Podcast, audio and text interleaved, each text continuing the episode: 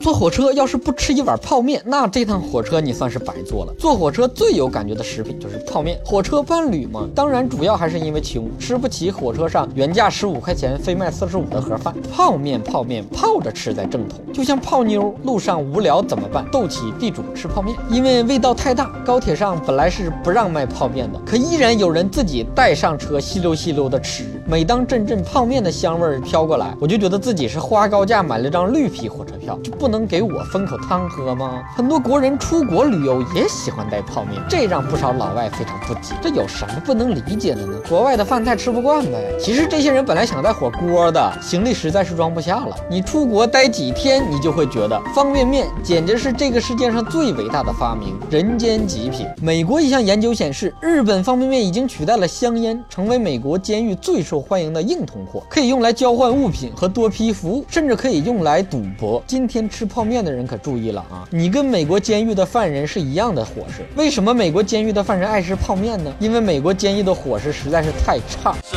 里呀捧着窝窝头，菜里没有一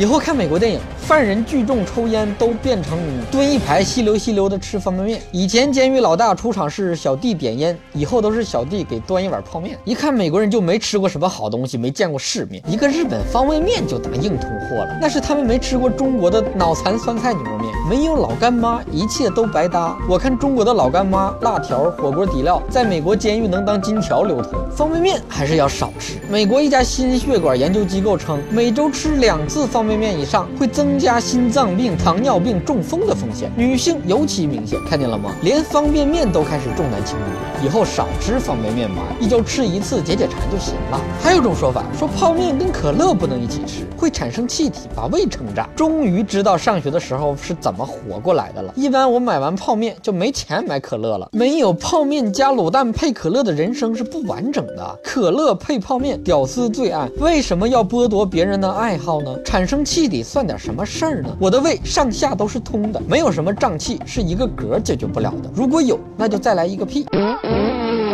其实吃方便面可不光是因为方便，也不是为了吃饱那么简单，而是因为有熟悉的味道。方便面在很多八零后的眼里，那可是儿时的美食。小时候最大的愿望就是以后能天天吃泡面，没想到长大后还真实现了。现在为了省钱，天天吃泡面，偶尔改善一下伙食，嚼一包干脆面。今天的蛋就先扯到这儿，想夸想骂想打想赏的，可以到我的微信公众号留言，微信号是小东瞎扯淡的汉语拼音全拼。下期再见。